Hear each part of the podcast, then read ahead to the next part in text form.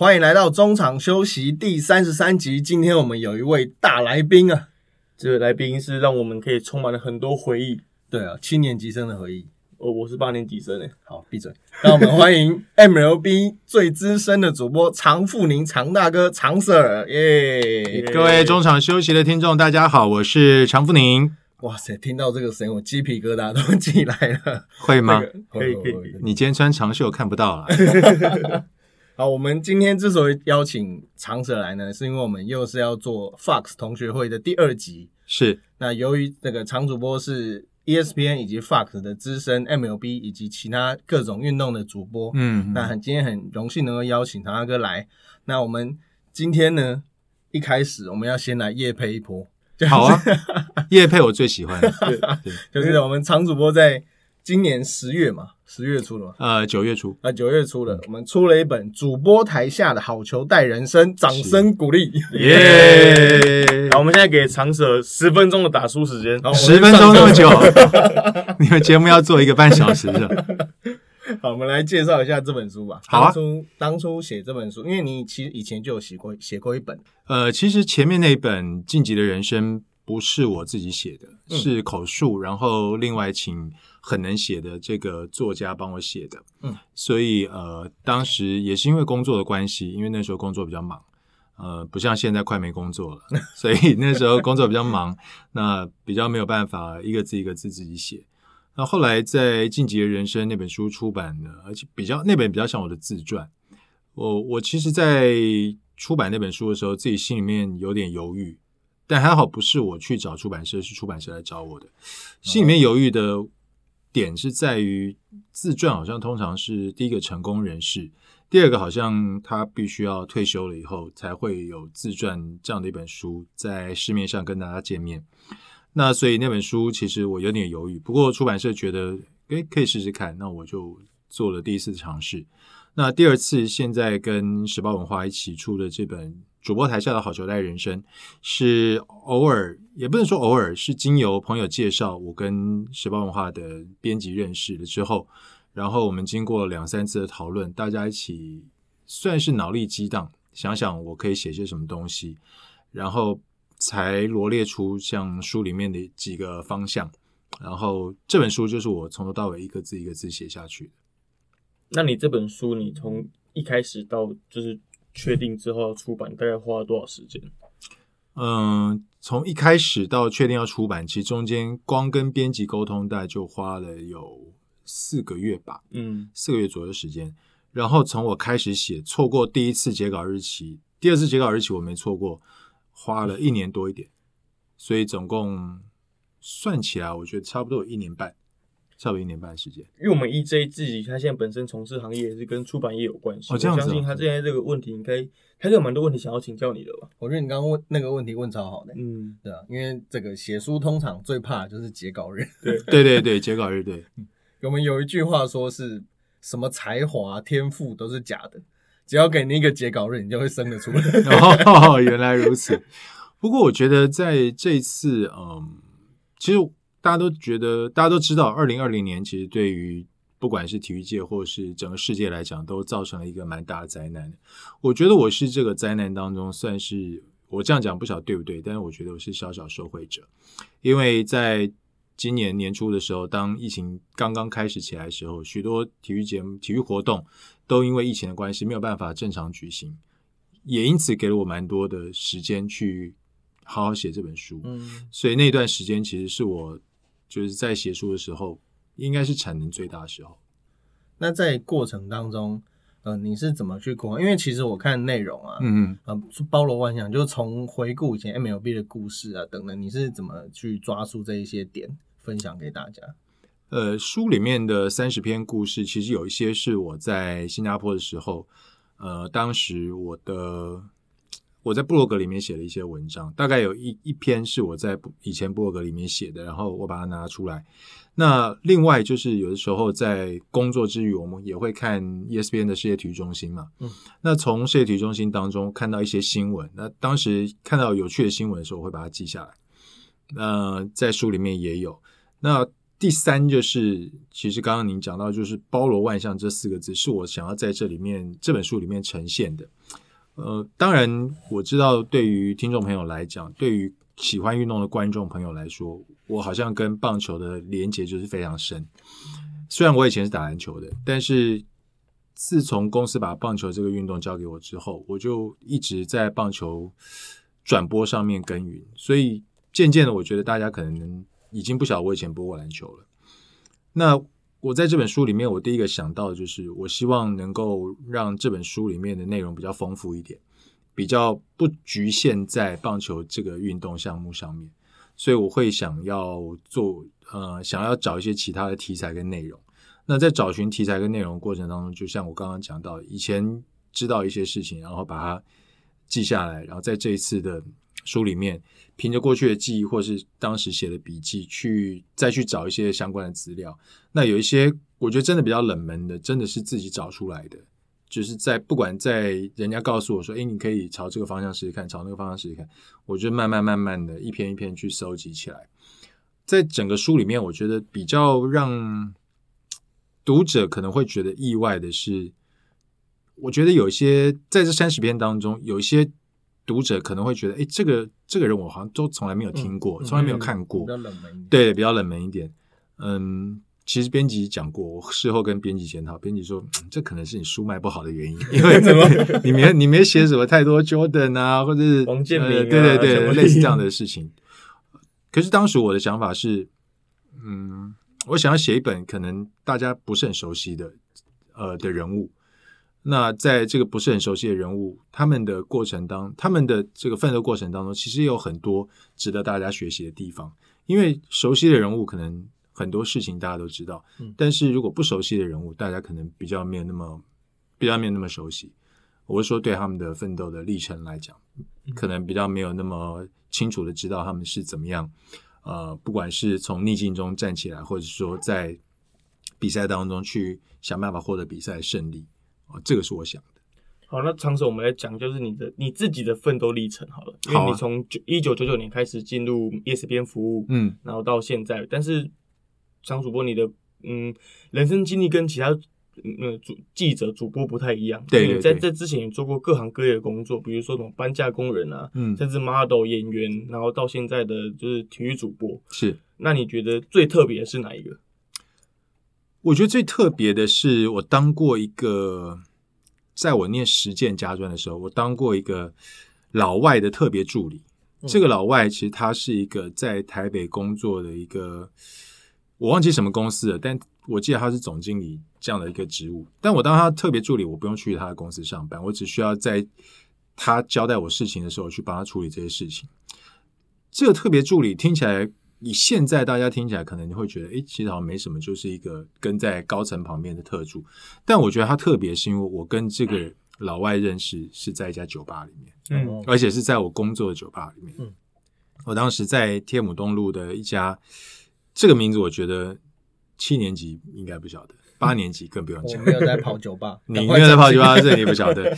呃，天母东路有一家叫离社，嗯，它是一个。英式酒吧。那我在实验家专念书的时候，因为家里面住的离那边还蛮近的，所以常花了呃大概有一年多的时间，快两年吧，在那边打工。那我跟这个老板是在酒吧里面认识的，然后认识以后，当然他不是一开始就找我去当他的特别助理，是因为他发觉我在酒吧里面所有的嗯台湾的服务生里面来讲。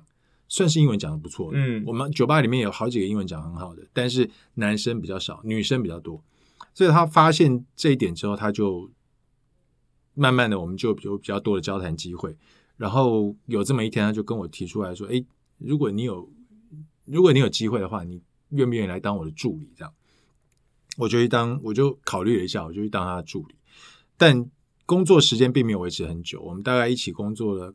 不到半年的时间，大概三四个月左右时间。但我那个时候觉得，当一个高层的助理，其实也是也是一件蛮有蛮有趣的事情。虽然我现在不太记得到底工作内容是什么，但是我我觉得这个在酒吧 interview 的事情，我觉得是蛮有意思的。起码在当时，我觉得应该没有太多人在酒吧 interview。所以那算是你出社会的第一份工作吗？不是，不算是，也算是打工性质的。对，因为那个也是打工性质。我离开学校之后，第一份工作就是当 model。嗯，就是当 model。因为我在实践还没有毕业之前，其实已经在做 model 了。然后毕业之后就。比较顺理成章，就有更多时间去做 model 这个工作，然后又从 model 跳到演员，所以演员之后，然后就上飞机，上飞机以后就替主播。嗯，对我我相信蛮多你的粉丝们可能觉得好奇，是你那当初是当演员的那段时光吧？就是想说，哎，怎么会跑去当演员？然后可能就跑来当主播这样。嗯，当演员这件事情。小时候四岁的时候，第一次就尝试过。第一次尝试在四岁，当时我父亲在呃中央电影公司服务，但他并不是就是拍片制片那个方面，他其实在后台行政的，他做会计的。那四岁的时候，他的服务的地点就在，哎，应该是在现在的西门町。我在想，好像是现在西门町。呃，当时。拍国片需要一些童星，嗯，小朋友就是去那边乱闹 乱跑的那种小朋友，我爸就把我带去，然后带去再跟大家瞎混一下之后，我爸后来跟我讲说，当时其实有导演曾经跟我爸提过，说，哎，那要不要让你儿子来从童星开始干起？我爸当时就觉得说，其实他因为我觉得是他把他自己投射在我身上，呃，他书并没有念的很多。但是他希望我能够念多一点，所以他就不希望那个时候我去干同性这件事情。可是他的做法上面有点矛盾。我在国小的时候参加很多不同不的各式各样的比赛，从演讲比赛到话剧比赛、书法比赛、美术比赛不能参加，因为我美术太差。就各式各样的小学小学生的比赛，他都让我去参加，尤其是话剧比赛跟演讲比赛是最多的。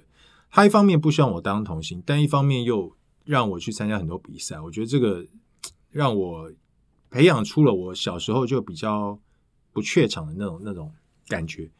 啊，后来长大了以后当 model，觉得有些时候在台上走台步啊，或者是拍东西，会觉得哎，好像少了一点什么。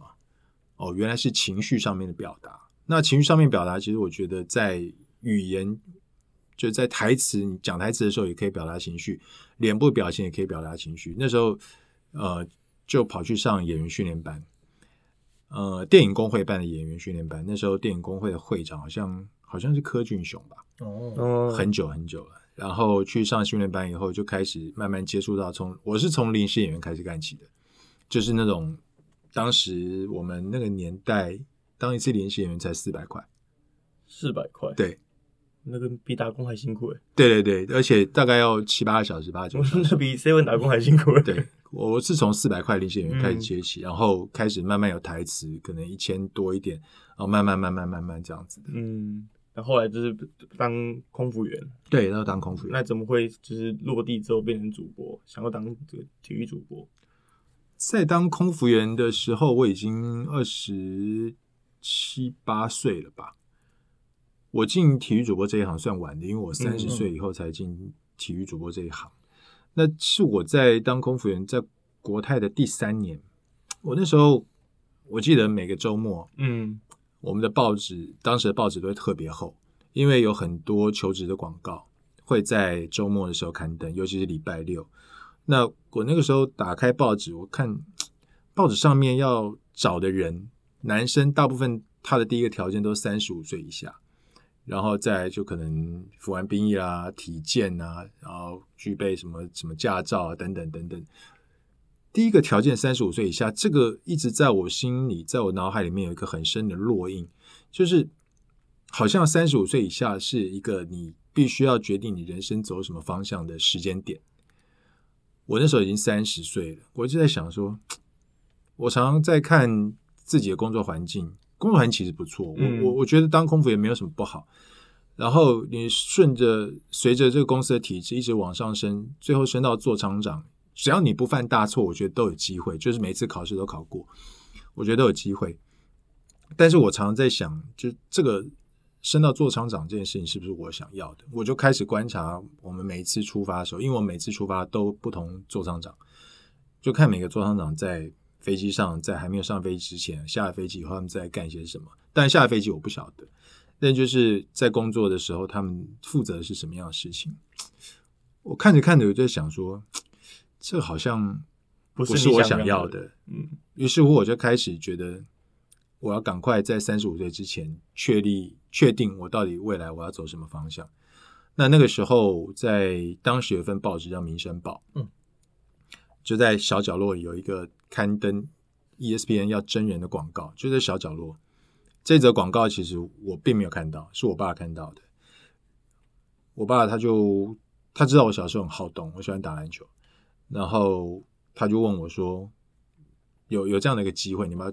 去试试看，你想不想去试试看？我那时候一方面还在还在飞，然后再者，我觉得体育主播这件事好像离我蛮遥远的。我就听我爸爸跟我提醒了两三次，但是我并没有真的去做这件事情。等到我爸自己觉得受不了，他自己写履历表，帮你写，弄弄好照片，然后寄到公司去。我那时候真的觉得这个是人生当中一个非常。巧合的一连串的巧合，才让我当上体育主播。我讲给大家听。他寄去之后，后来我听说寄去的履历表大概有两三两百多张，然后他们只选了十五六个人去参加最后的面试。我不晓得这个比例高还低，因为当时我根本什么都不懂。但是他这十五六个人面试的时间呢，他会一个一个打电话通知，大家都在同一天，比如说就在我们录音的这一天好了。他打电话给我的时候，当时的电话不像现在。但现在你到国外去，你接你接电话还是蛮贵的。嗯，我们不讲什么 Line 那些，就是网络通讯，就一般的对 IDD 国际电话。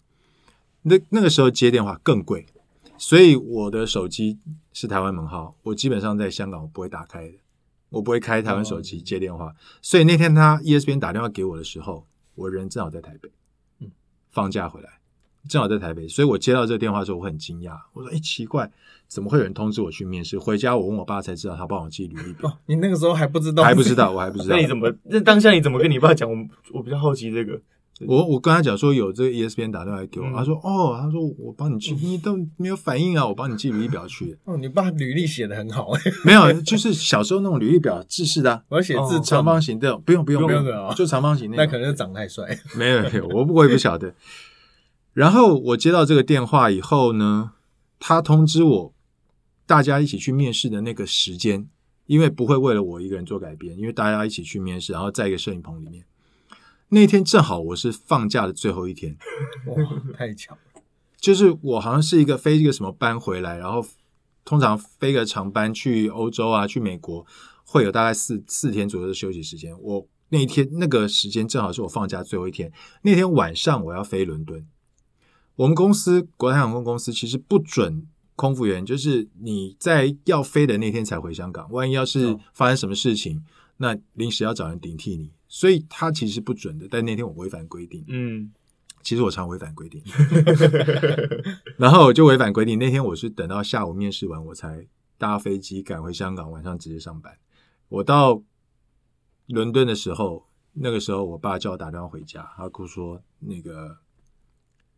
香港呃，就是面试那边，ESPN 有人通知我说可以去上班哦，所以是整个过程是这样子，真的，因为其实蛮算那种奇幻旅程的感觉，是是蛮巧合的，对不对？真的蛮巧合的。如果说我没接到电话，或者是说他要面试的那天我没放假，嗯，我也没办法跟人家换班，嗯，那我们今天就不会坐在这里。对，那个因为以前。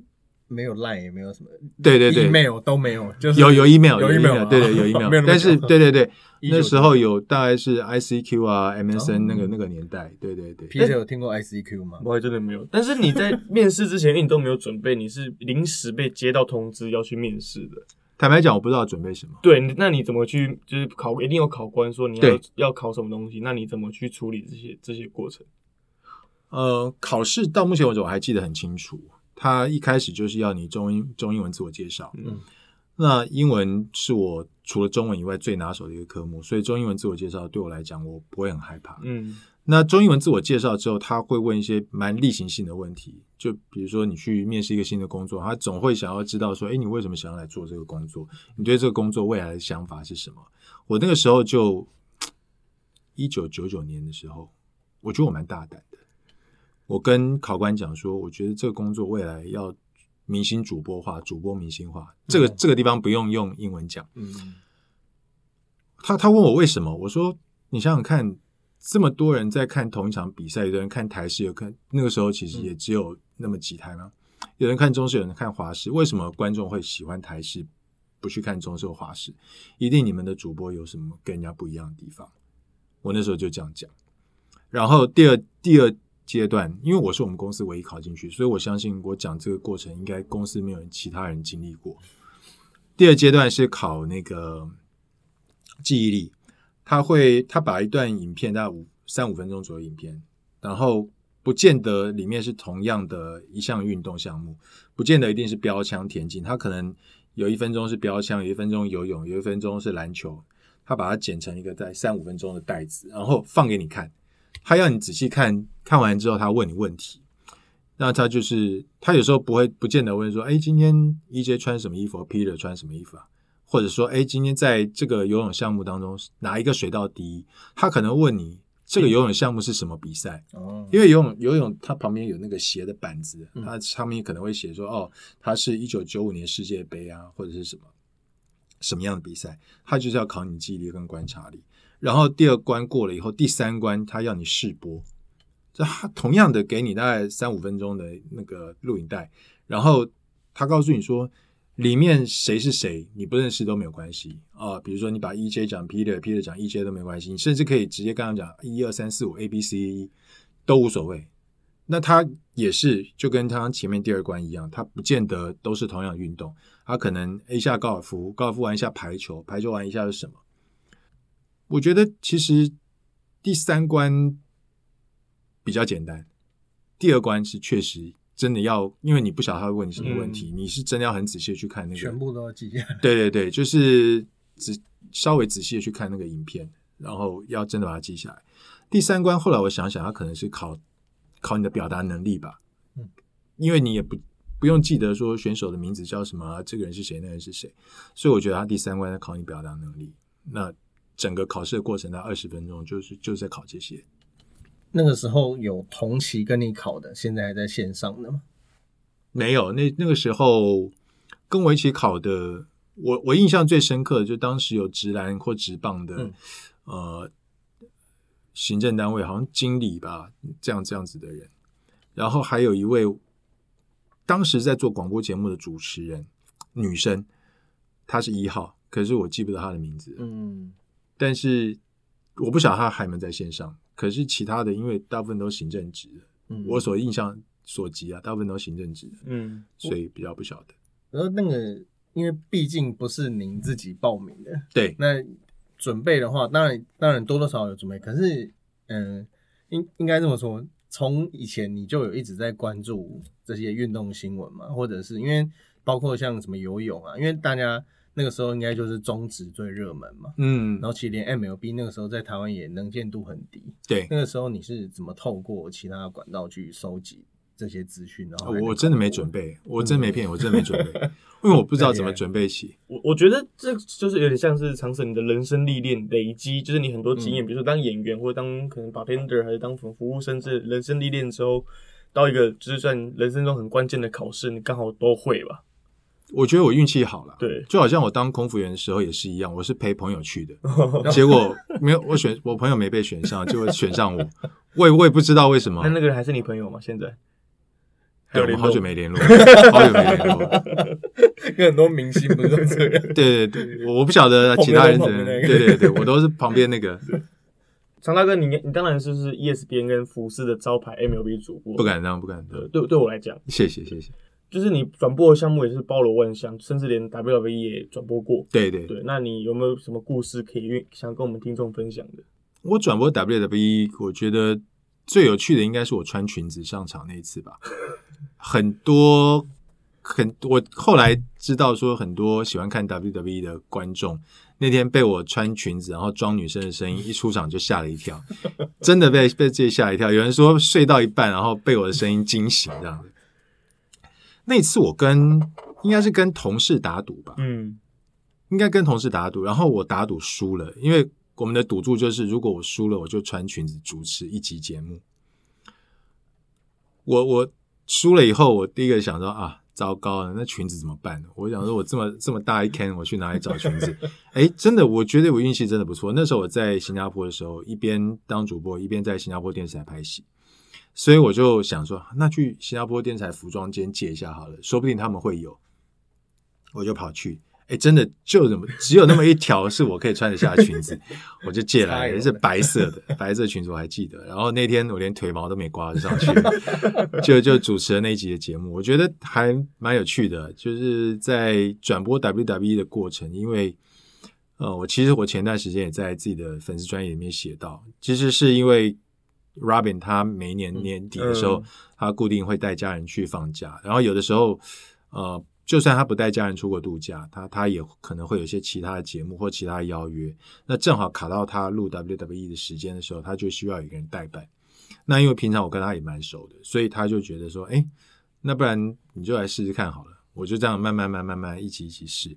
那转播 WWE 我觉得是有趣，但是后来转播墨西哥摔跤觉得更有趣，因为 WWE 你还有一个剧本可以看。嗯，有墨西哥，对对对，WWE 是有剧本的。我知道有剧本，你们都看得到，看得到，看得到，因为他他会跟你讲，我 Undertaker 等一下会出什么招，不是不是不是那个剧本，他会跟你讲说，哦，这一集呃，可能 Shawn Michaels 跟 Triple H 两个人要翻脸，嗯。啊，或者是说以前有一个叫做 Stacy 的那个腿很长那个 Stacy 啊，他这一集可能会跟谁在一起？他上一他上前面的时候可能跟其他人在一起，这一集三角恋情，对对对对，他会有这样的剧本，因为。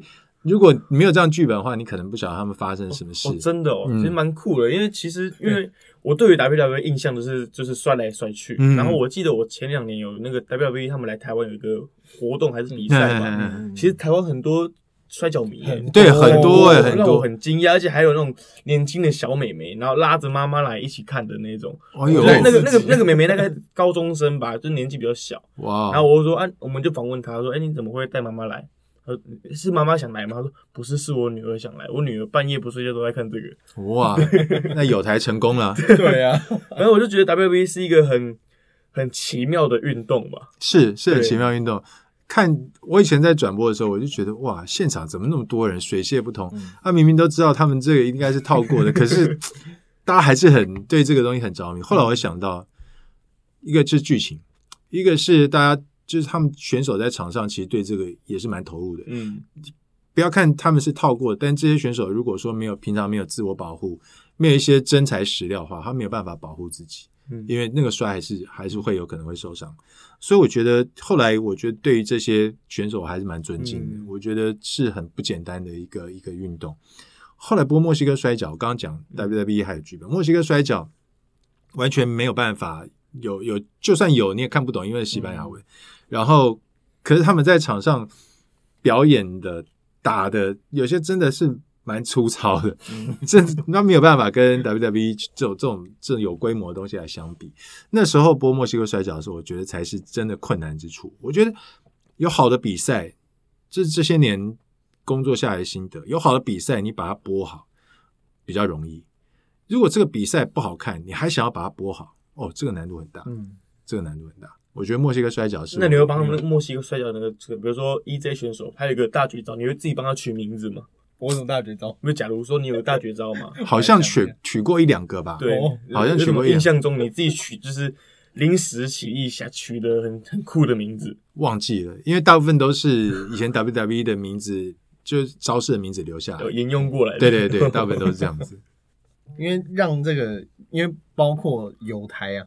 也有播一些这个比较特别，像什么世界最强壮的男人啊，嗯嗯嗯，以前都会觉得说这个可能这个播这个会有人看嘛，但其实我觉得台湾还算是蛮多元的，对，大部分这种你只要有播，那你有基本的收视群，那就会慢慢培养出这个文化，对对对，我觉得 Fox 跟 ESPN 很重要的地方就在这里，确实确实，我以前刚到 ESPN 的时候。嗯，我播过什么？我播过 X Game。哦，大家不晓得，我看过。对对对，呃，夏天、冬天的 X Game 运动会我都播过，播过 Live，然后播过 Outdoor Games，就是 ESPN 他们有一个那个砍树啊，然后小狗跳水，那个很好玩诶。对，那个我觉得超好玩的，那个其实有很多技巧性在，所以呃，以前播以前在 ESPN 的时候，节目真的就像 EJ 刚刚讲的，其实是很多元的。嗯，可是后来慢慢慢慢，可能因为一些不管是买节目的权益金的问题，或者是说后来考虑到收视率的问题，慢慢慢慢节目的呃类型就变得比较少了。然后后来我觉得，其实对台湾观众来讲，比较少有机会欣赏到一些比较不是那么主流的项目，我觉得是可惜的。但是现在连公司都没有，我觉得那就更可惜。讲到这个，真是不好意思。哎，没有没有没有，你不用不好意思，我都有订阅，但还是没有用。谢谢谢谢谢谢。Fox Plus，耶耶。不过在台湾啊，这个运动类型的电视台毕竟跟一般是不太一样。对，请问主播一天到底都在做什么？我的一天如果是球季期间的话，呃，在美国职棒球季期间，我的一天从通常就是我们以王建民的比赛为例哈，就讲个七点钟比赛，因为播美国职棒，我常常都在播早上七点的，我大概就差不多四点左右起床嘛。然后以前在新加坡的时候。从家里到公司非常近，我走路五分钟就到了，就过个马路就到了。然后现在搬回台北之后，离公司比较远，大概要早上不塞车，可能要在二十分钟左右；塞个车的话，可能要三十分钟。那通常我以前在新加坡，我们跟同事都会比早到，不知道为什么，大家都有那种早到的那种好像被制约的感觉。我通常都大概七点比赛，我可能五点钟左右到。然后五点钟左右到之后，我就会先让自己清醒一下。我让自己清醒的方式就是做伏地挺身。嗯，因为我晚上睡得少，所以我一定要做一些什么事情让自己赶快醒过来。嗯，然后大大致上在早上会看一些当天就是我们当我们睡觉的时候发生一些什么事情，大联盟有些什么新闻，然后就准备。因为如果说后期就真空在台北的话，我们大概六点多就麦克风要先连线。耳机要先连线，要先确认我们可以听得到对方的声音，对方也听得到我们声音。然后通常六点半左右我们会做这件事情，然后两个人就开始瞎聊。有时候我们会交流一下，说：“哎，刚刚看到新闻发生什么事啊？”等等。那有时候我们就是讲一些五四三的事情，因为转播这种东西，有的时候会有一点点受到心情的影响，但是。一做我们的这个工作的，不能你今天麦克风送到放到嘴巴旁边，你不能告诉观众说：“哎，对不起，我今天早上拉肚子，所以我现在讲话很没力。”或者说我今天电脑坏掉，所以我现在找不到资料。你不能跟观众这样讲，因为观众期待的就是每天一样的长妇女，每天一样的曾文成，每天一样的谁谁谁，所以。早上你可以感受一下，对方今天啊是不是昨晚没睡好啦，或者就哎今天喝到不好喝的咖啡啦，怎么，就是可以可以从半个小时的聊天当中可以感受得到。然后播完比赛，嗯，以前在新加坡的话，播完比赛大概十点多嘛，那我就会回家，回家就可能稍微休息一下，然后准备一下中饭，因为下午有时候还要录好球带，然后录完好球带。有的时候在录好球带之前或录好球带之后，我会稍微睡个三十分钟午觉，因为晚上只睡四个小时，如果不睡那三十分钟午觉，有时候晚上做功课做到一半就开始度孤，就会想想睡觉，然后晚上基本上就在家里面做准备，嗯，然后到十二点就睡觉，隔天四点起来再上班这样。如果说隔天没有没有工作，第二天没有七点的比赛，或者是那天我休假。我通常会安排那一天去做一些自己的要做的事情，比如说运动好了，比如说去把自己的生活照顾好，要花时间去买东西，去超市或者去干嘛，做一些平常可能没有什么时间做的事。大部分生活其实就这样子。那刚刚讲到跟真宫要在赛前半小时就先连线，嗯，所以你们的默契是慢慢从这个培养起来的吗？没有，在那之前就已经有。哦，我我刚想到一个很有，就是我我自己蛮有兴趣的问题。好，你跟真宫一开始是先电话连线才认识的吗？不是，我们是先坐在一起播，像两位先坐在一起，先坐在一起。我以为是那种先像网友一样，所以我们两个就先先没看过对方的脸，然后就互播，然后可能播一阵子才认识。不是，呃，我们一开始有这个电话连线这个这个方式，应该是二零零六年还是零七年的时候吧。那个时候因为王建民比赛比较多，然后如果说你每个礼拜把曾公从台湾飞到让他飞到新加坡去，可能那个机票成本，因为那时候公司已经有有个宿舍，嗯嗯，也在公司附近。那那个机票成本可能对公司来讲会是一个很大的负担，所以他们想到了这种用电话连线的方式，ISDN 的方式来一起播一场比赛。啊，不巧的是，我跟曾工正好就是第一组实验被实验的白老鼠。哎，一实验之后觉得不错啊，这两个人还是可以播啊。殊不知我们两个那时候已经有默契了，不晓得。对，所以就从那时候开始。我们我跟 Peter 之前有一集就是用电话录音，嗯就是用 Skype 做连线。嗯我觉得真是有够难。所以当那个尤其是 Live 的比赛，你们要怎么知道对方哦差不多要讲话了，然后这个时候要留空给对方，你们是怎么沟通的？没有沟通，没有沟通。我们我们就是对对对对对，就心领神会。有的时候那个时候，我记得他他跟我讲过一句话，他说有的时候。播比赛播着播着，会想到说：“哎，这时候常富宁会讲什么？”哦，我有时候看比赛，我也会这样子。我播着播，我看比赛的时候，我会想到说：“哦，如果这个时候真功是真功的话，真功大会讲什么？”所以，我们两个人的默契大概就是从这边来的吧。嗯，呃，从一开始坐在一起转播，然后到变成台北、新加坡分隔两地，呃，中间几乎没有什么练习的机会。因为被通知要要开始就是开始了，可能是因为我们就一直都知道呃对方大概会在什么地方断句啊，然后什么什么时候他要接什么话，我也不晓得，默契好像感觉上是一种蛮无形就成型的东西。嗯，我觉得真的是很厉害，因为以前小时候看对小时候对不起。没关系没关系，以前在看的时候都没有任何的异样嘛，都不觉得什么事，然后是后来。进来以后才发现说哦，ESPN 是在新加坡，哎，真公是在台北。对对，那你们到底怎么播的？我也是上上新闻新闻学的时候，老师跟我讲的，就是哦这样子吗？老师说，哎，你们你们知道 ESPN 他们体育主播是连线的吗？我说怎么可能？就是感觉是零落差的，就是两个人对谈。对，真的没有落差，对，没有落差的。其实我们在从新加坡搬回台北这几年，断断续续都还会有人跟。不管是问真公，或者问我说：“你们以前真的是新加坡台北连线吗？”他说：“我不太相信。”哎，我说：“真的，真的，真真的是如此，真的是如此，就是跟两位的感觉一样，就好像仿佛我们两个是坐在一起播的，但事实上我们分隔了飞机都要坐四个半小时这么远。”刚刚常常聊到一个很经典的节目，嗯，对我们来讲，好球带这个节目，嗯，对，Baseball Tonight，但是就是。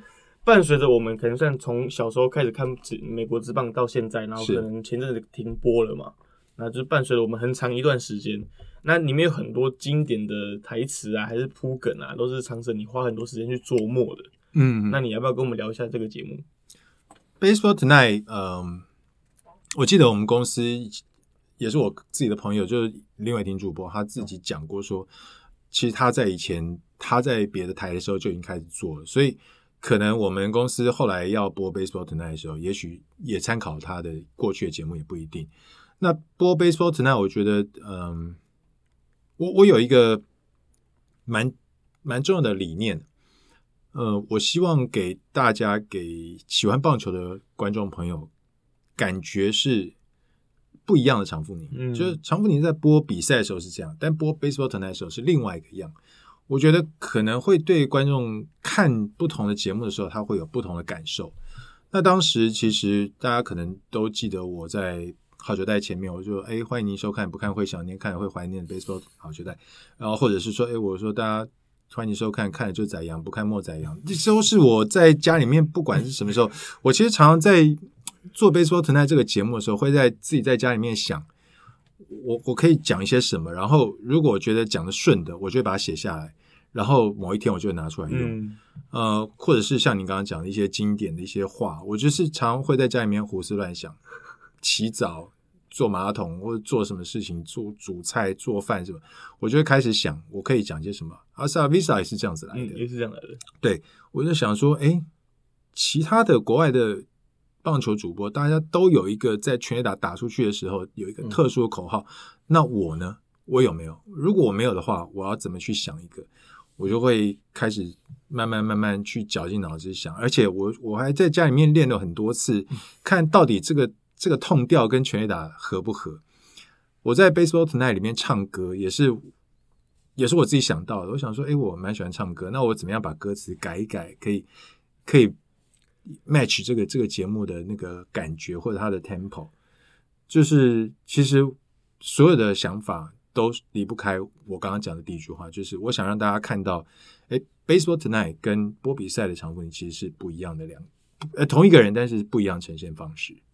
那这时候也是展现场主播才华的时候。没有才华不敢不敢当，就是我我觉得观众在家里面看电视看节目，就是如果说你看到的都是千篇一律的，嗯，可能观众也会觉得啊，有点乏味，有点无聊。可是，如果你让他有一点不一样的感受，观众会反而会期待。呃，比如说今天好球带会不会有一些什么什么奇奇怪怪的事情发生？有一集好球带，我记得是去年吧，有一集我整整集都在唱歌，整集都在唱歌。对对，我大概是啊，不能说整集都唱歌，就是我用了大概四五首歌去串联我觉得重要的部分。嗯，但有些我还是用讲话的。但是那集是我有史以来歌唱的最多的一次。那次我就真的在。准备的时候，我就是心里面就在想，我今天要怎么样去把用歌来把这集串起来。嗯，哦，这个无时不刻都在用用这些。对对，我就是会想一些五四三的东西啊。嗯，对，也是因为那个节目必定是比较美式啊，嗯，所以会有那个那样节奏。其实包括大家，因为每个人在做这个节目的时候都还蛮活泼的，对，所以大家就会很有兴趣把这半个小时、一个小时给看完。对对对，不，我觉得这个节目不需要一定要，嗯。每一个每一场比赛都照本宣科，然后把每个每个 play 讲得很清楚，这样。因为我觉得看棒球的球迷朋友，大家对棒球都有一定认识跟了解，所以你你不太需要说去把每一个 play 把它描述出来。但如果你可以用一些好玩的方式，用一些简单的方法，让大家更轻松的话，我觉得是不错的。嗯嗯。那长舍，你播了这么多的比赛，你可能生涯到现在可能播了上百场、上千场的比赛，那有没有？哪一场比赛是让你在午夜梦回的时候会不断的回想说哦，这个这个 play 我真的好喜欢。以前我会觉得是我们在杜哈亚运的时候的那场冠军战哦，嗯，那场跟真空一起对智胜打在延安打。但是自从我播了终止完全比赛之后，应该 已经没有办法有有就是。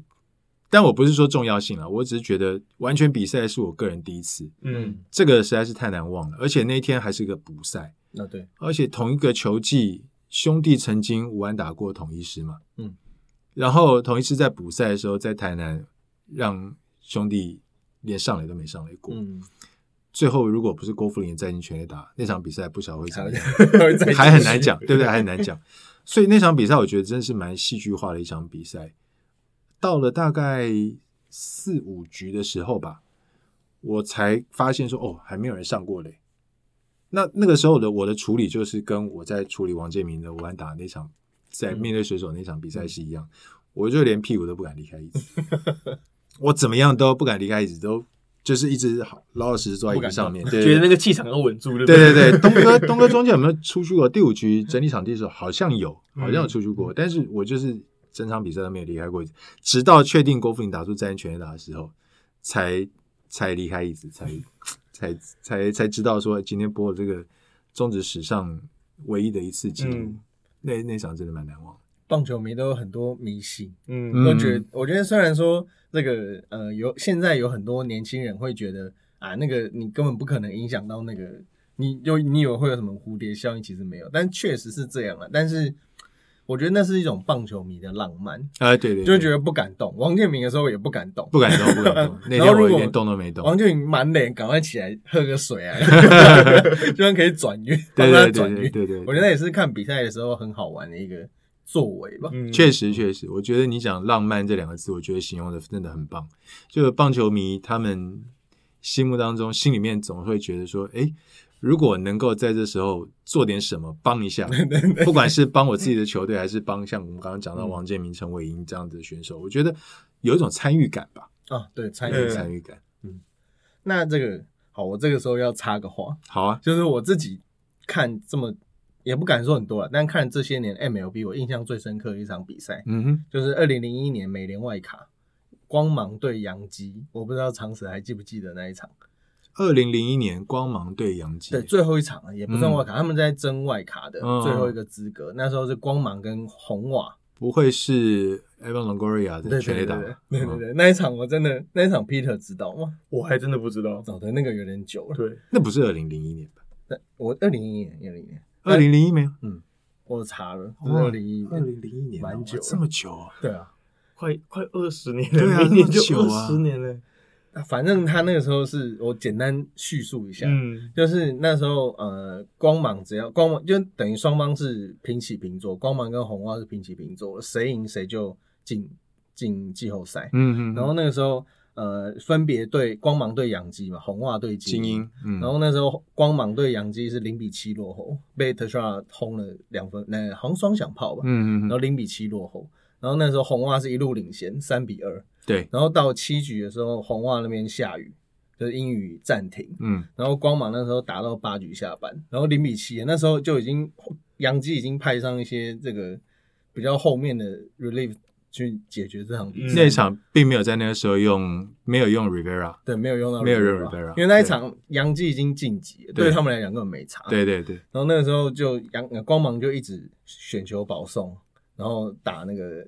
嗯，我记得是 B J Upton，嗯，打那个呃外野左外的吧，左外野飞球，然后追到三比三比七，嗯，然后因为那时候就是一直没有那个关键的安打，因为都是靠保送，嗯，保好像有出什么我忘。了，然后是呃一二垒有人的时候，Longoria 轰了一个三分跑，嗯，然后变六比七，然后再也不是最最最神奇的，是九局下半，九局下半已经两出局，然后光芒的总教练把一个代打。对，Dan Johnson 派上来，然后他的打右外野方向全力打，对他整季打击率一成零多，然后而且整季就打了大概八十个打席而已，然后结果他竟然打出梁春炮，就追平七比七进入延长赛。对对，然后这个时候红袜那边也慢慢要开始进行比赛了嘛，然后这时候光芒打到十二局，然后打到十二局的时候，红袜那边精英打了一个左外方向的球，然后红嗯光芒的左外野手 Carl Crawford。扑下去没扑到，对，然后就被精英打再见全再见安打，对，然后这时候这时候场光芒那边轮到又轮又轮到龙格瑞亚打，然后那时候那个现场因为有 LED 啊，就会秀出现在其他场次的分数，然后那时候就出现那个红袜被再见，然 后四比三，然后全场都欢声雷动，然后那时候龙格瑞还在打哦，好像那时候好像没有好球有坏球这样子，然后那时候就当大家欢呼声还没结束，龙哥瑞就把球赶出去。左外野方向，对左外野方向。所以现在那个光芒球场左外野方向还有一个 Longoria landing 的，就是那个他那个在线全垒打那个位置，球打到的位置。哦，是哦。对对对。而且这件事有趣的是，他整整件事情就发生在二十五分钟内。没错，就完全改变历史。对。所以长者，你对那个印象还那个比赛还很有印象吗？有印象，有印象，因为。杨基那场比赛是我播的，对那一场那场那场那场。那那你在就是刚刚一直讲的就是这些过程，那在当下你要怎么转述给就是还不知道另外一边情况的观众们？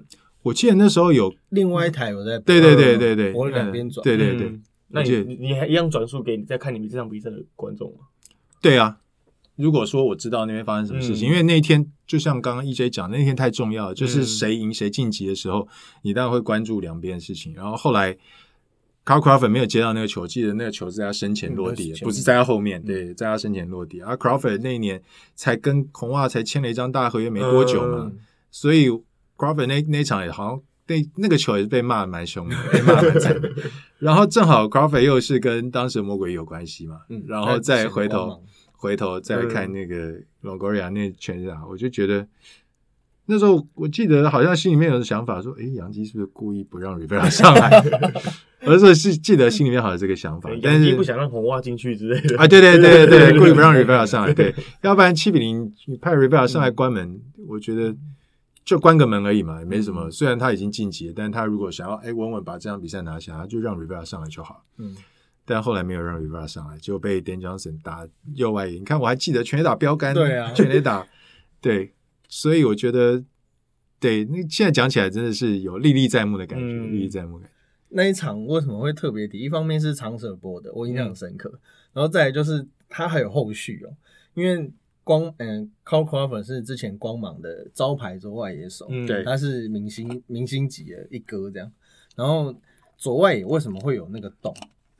就是 Carl Crawford 跟光光我们我本来要讲公司啊，跟光芒要求说他是他想要在那边做一些美技手背，嗯，就他是这个他他想要做这件事。然后公司就，我讲不讲公司，光芒就从善如流嘛，就把那边挖一个洞，然后这下好了，那个洞就 就让光芒进，因为其实那个球如果没有那个洞的话，其实应该会打在墙上。嗯嗯嗯嗯。然后就没想到靠 c o f 一方面没接到，一方面 还让让自己的前队友进 季后赛。而且那一年红袜的这个胜利方程式，他们总共七十七场没有输过球，哎。他们只要在八局以前取得领先的话，胜率是百分之百。嗯，然后就输那一场。你说这场比赛是不是永难忘怀？很神奇一场比赛，很神奇。好，那个我讲太多了。不会啊，不会啊，我觉得很棒啊。这个我觉得，如果说正好正在收听这一集的朋友们，如果是资深的大联盟球迷，一定会对 EJ 刚刚讲的这一天印象真的很深刻。嗯大家上网那个 YouTube 都有那二十五分钟的精彩纪实，是是是，真的很不可思。我那时候真的觉得，这种有时候看到这种比赛，就会觉得真的有棒球之神呢。这个剧本实在太漂亮，选 谁想得到？坦白讲，我看 MLB 的次数比较少，因为我比较常看好球带。那 OK，我还记得我比较有印象的比赛，就是前两年太空人队道奇队吧，他们两个在总世世世界大赛互轰全垒打那场。对对对，除了除了人家打鼓之外，但是我觉得互轰全垒打，哇，那个这很刺激，很过瘾哈。对，很过瘾，过瘾，过瘾，对吧？对。哎，好球带这个节目，一方面也是提供给可能早上比较没有空看比赛的人，嗯，能够在晚上回下班回家有一个这个关心 MLB 的方式，对对对，嗯嗯。好，那这个因为毕竟今今天我们的主题就是 Fox 同学会嘛，是。那那个长舍身为这个 MLB 的主播，有没有想要对这个长期支持 Fox 跟 MLB 转播团队的听众说一些什么话？嗯，今天是二十一号。嗯嗯，我在进 ESPN 是一九九九年的十月二号，那今天是二十一号，也代表了我到这家公司二十一年两个月又十九天。哇，这么长的一段时间。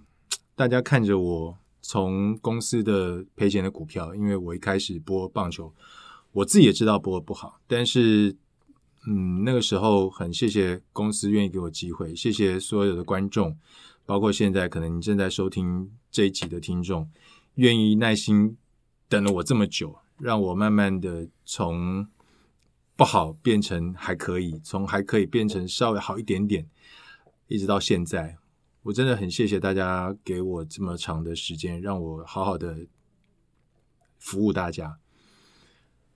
嗯，Fox 结束，我觉得对于很多喜欢运动的朋友们是一个非常大的损失。我对我自己来讲也是，不是因为没有了工作，而是少了跟大家在运动场呃运动转播这件事情上面互动的机会。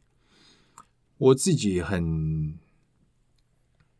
我自己很感伤了，但是我我一直都不是一个很呃很很知道怎么样去表达自己情绪的人，听起来是有点有点矛盾，因为我又我又是演员，但是我觉得就这件事情上面来讲，我很难用言语去表达我即将要结束我自己的工作有多么的不舍得，呃，在。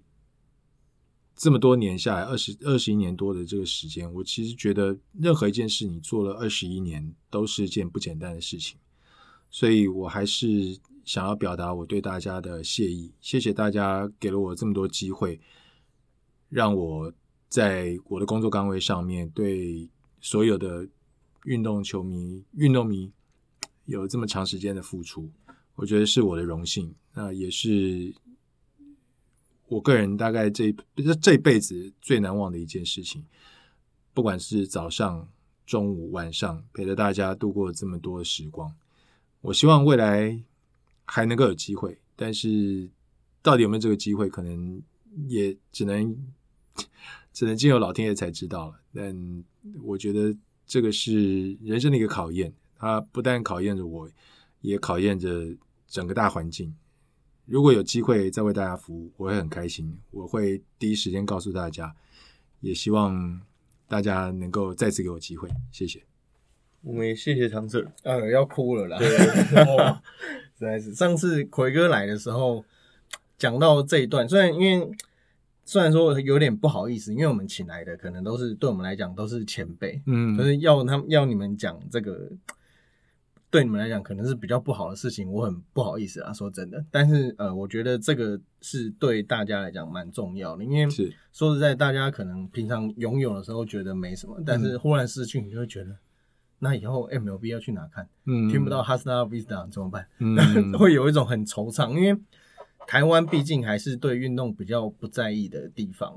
但是我们可能就是这么一群人热爱着运动，然后这十几年、二十几年，然后也有很多人为了因为热爱运、热爱运动、热爱棒球、篮球，进入到这个圈子。那我觉得，呃，少了这个机会，它当然会扩散出去，没有错。但是它毕竟像那个我的。我之前有一阵子的手机铃声，嗯就是噔噔噔噔，就是 small center 的这个音效嘛。嗯，但是我觉得它代表的除了是我们的回忆、我们的青春，还有我们对运动的热爱。是是，所以很感谢那个长蛇多常年来为大家付出的一切。那么每天早起七点，我 我都起不来。我每次因为那个王建民，王建民的比赛，我不晓得长蛇有没有这种感觉。其实看他第一球就知道他今天状况好不好。嗯嗯，有的时候是对，然后有时候第一球哦，很这个九十五九十五迈 sinker 很沉哦，好，我眯一下，今天 OK 了，透懂了，透懂透懂。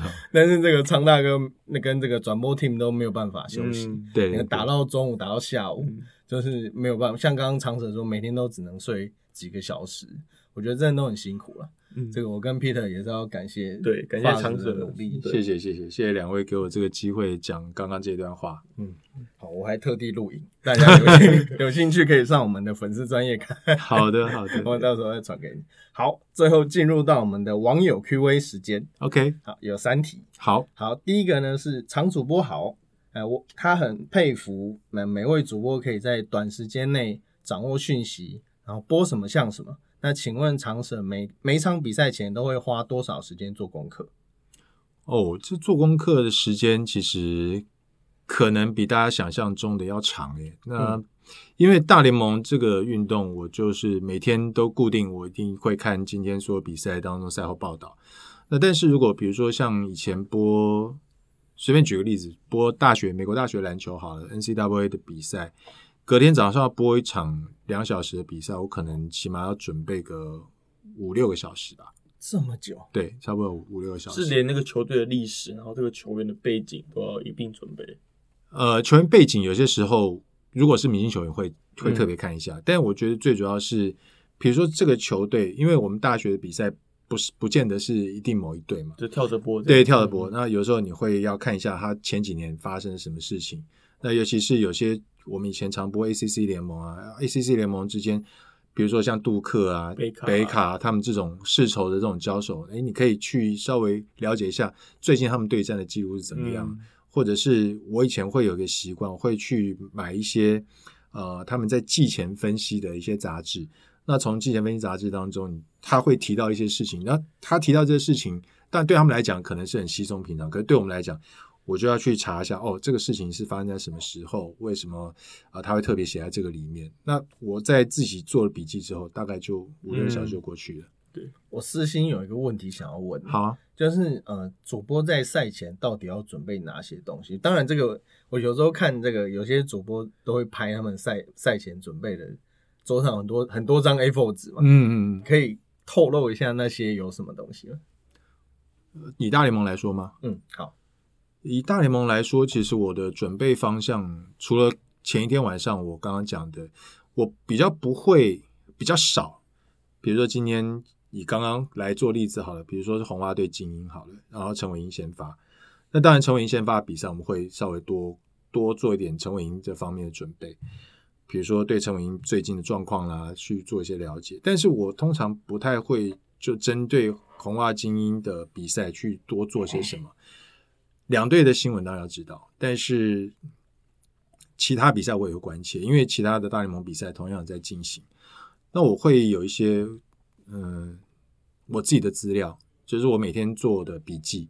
在我的随身碟跟我的电脑里面哦，讲到这个，我其实觉得这个才是我最珍贵的资产。为什么观众常常会问我说：“哎，为什么常富你你一下就知道说哪一年哪一月哪一日发生了什么事啊？比如说 EJ 在什么什么时候对这个人打过拳打，因为全部都在我的自己的资料库里面。嗯，我就把 EJ 的名字打进去，然后点一下 Enter，它就会出现一些像现在你去搜寻 Word 档案，它就会出现很多啊，这个名字出现在哪里哪里哪里。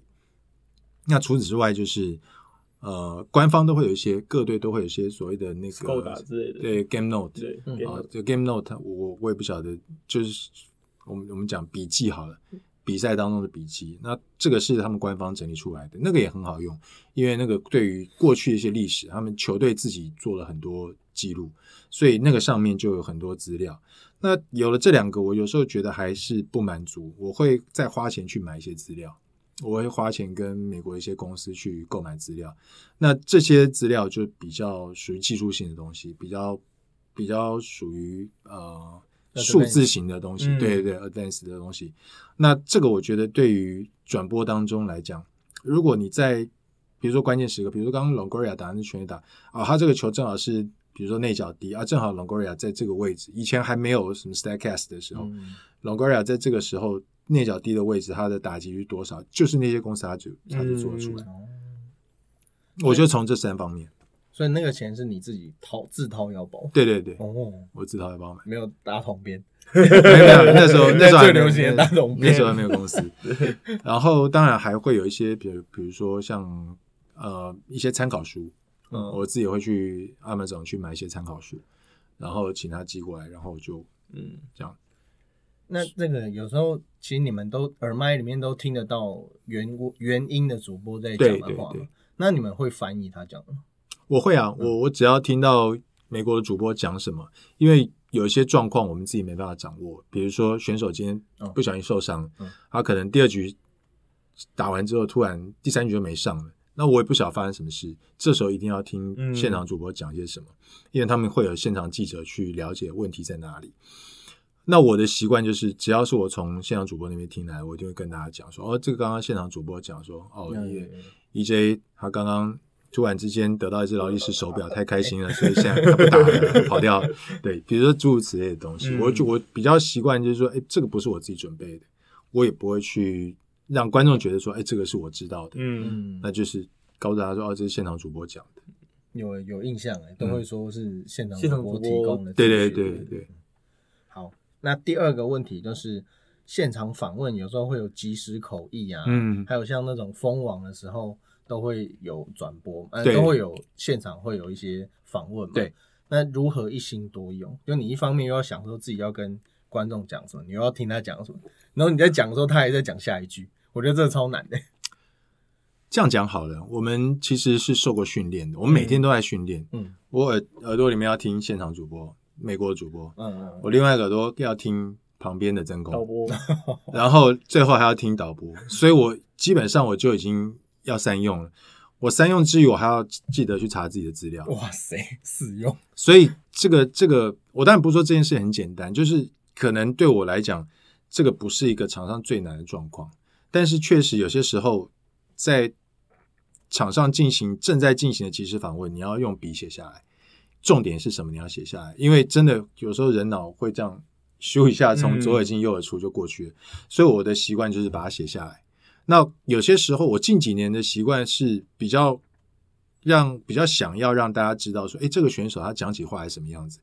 你会发现有些时候，我们想某一些选手，他他声音哦，可能很低沉，可能很高亢，可能很怎么样？对，可是他真的讲话的时候，就哎。他讲话是这样，对对，他讲。那我我会觉得说，诶，如果我让观众直接听原因，听他讲些什么，那因为很多留美啊、留留欧的观众，其实他对英文也不会觉得这么困难。我们服务的是可能对英文不是这么熟悉的观众朋友，那让他把整个访问讲完之后，因为我写笔记嘛，然后我就把刚刚他讲的重点一次告诉大家说：哦，刚刚访谈的重点大概是什么？关可能记者问了一些什么问题，然后他怎么回答？嗯，也是看情况。对，也是看情况。有的时候。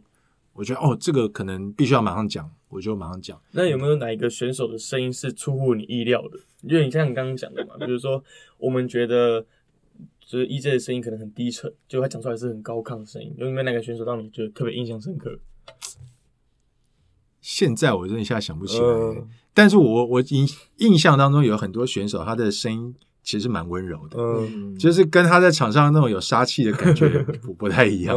其实我们仿很多洋将也都是这样，就是场上都那种像那个我前我上次仿那个呃梦想家，嗯，台新梦想家的 Jeremy 嗯，他很温柔哎，很温柔，在场上就是杀气十足，对对？对对对，就是觉得好像。场上表现跟这个人讲话声音有时候兜不起来的感觉，就像那个贝克汉呢，就像对对，我这样讲贝克，他就是看起来帅帅的，讲话感觉讲话又很低沉的感觉，因为他讲话出来就是很细。很细，对，不一样哈，不一样不一样。好，那第三个问题，最后一个，好，就是长舍有没有最想采访但没有机会采访的人。啊？当然有。Graham Maddox 哦，传说中可以丢到那个字的人，对对对对对，Graham Maddox 这个是我的这一辈子棒球场上的偶像之一啊。嗯，但是如果说到我最喜欢球员，我还是会讲他。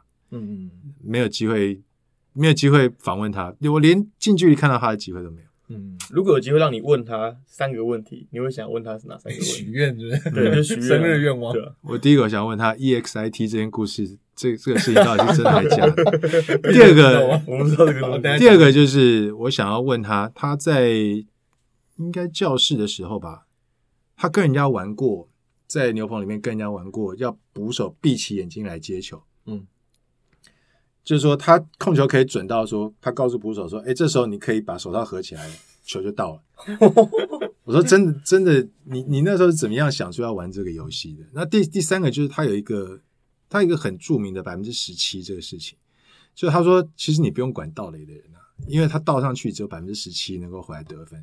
他这个数字当然是我猜应该是杜撰的啦，但是他是怎么样想出这个东西来的？我很想问他这几件事情。嗯，三个问题我就想问他。那 EXIT 这个故事我知道了，那长蛇要不要跟 Pick 分享一下？那你讲，你讲，我讲讲。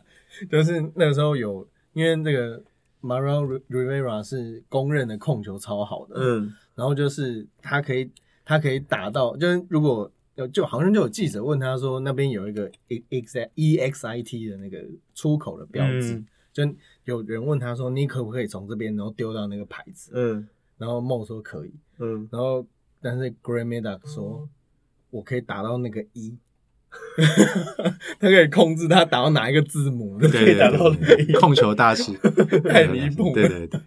对，他真的是很特别的人。他是很特别，他非常非常聪明，然后球速又不是说，但后期球速真的不快。但我要在这边跟大家分享一个小故事，就是呃，梅拉斯到后来后期的时候，他第三百胜好像不是我播的，好像不是我，但是我后来真的很因为很喜欢他，所以常常他半夜的比赛我会起来看。我看的比赛他都输，所以索性我后来就不起来看。又来了棒球迷的浪漫。对对对，索性我起来，后来就不不不起来看了。我那一段时间真的买 MLB TV，大概有很大一部分原因是因为他，因为我想看他投球。嗯，但是我看他都输，所以我后来就不看。啊，今天很谢谢常主播常舍，我们都业界尊称常舍，不敢当，不敢当，谢谢，谢谢常舍来上我们节目。那 Peter 有没有什么话要对常舍说？哦，我节目最后有个自己小小的请求，我可以请常舍就是讲一段你那个你最经典的台词吗？在这边吗？对，在这边讲。没有，我想说，我们我我们俩先做 ending，然后最后有好，就是最后那句话。对，好好，我是 EJ，这是我们中场休息第三十三集的播出。喜欢我们的听众朋友呢，可以在 IG、Facebook 上面找到我们的粉丝专业。那在 Apple Podcast、还有 Spotify、KKBox 上面都有我们的专属节目的单元。那这个是我们 Fox 同学会第二集的播出。未来我们还会请到更多在 Fox。ESPN 有贡献，甚至资深或是年轻貌美 的这个同业了，来参加这个单元。那我是我是 EJ，我是 Peter，我是常富宁，在这边要祝福大家有一个愉快的圣诞佳节，还有跨年，听说比较冷哦，请大家注意保暖。Hasta vista, baby！呜呜呜！谢谢，拜拜，拜拜。